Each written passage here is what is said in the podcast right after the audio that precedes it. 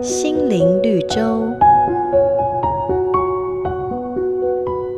果园的葡萄树长得很茂盛，个头娇小的狐狸看到了，心想自己肯定吃不到葡萄，因此认定这个是酸的，还不如不吃。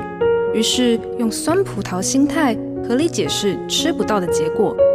随后来了第二只狐狸，认为自己太渺小了，便伤心哭了起来，并且一边走一边抱怨上天对他不公平。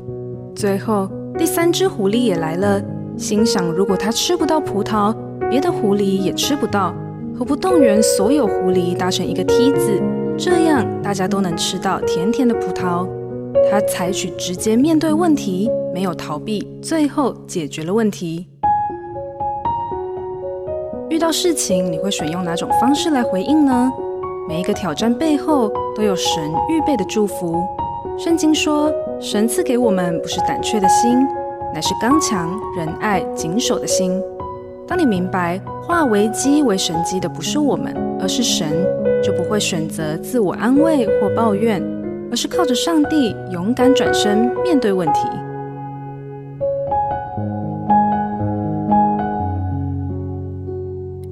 每个打动人心的故事，都是驱使我们改变、让我们成长的力量。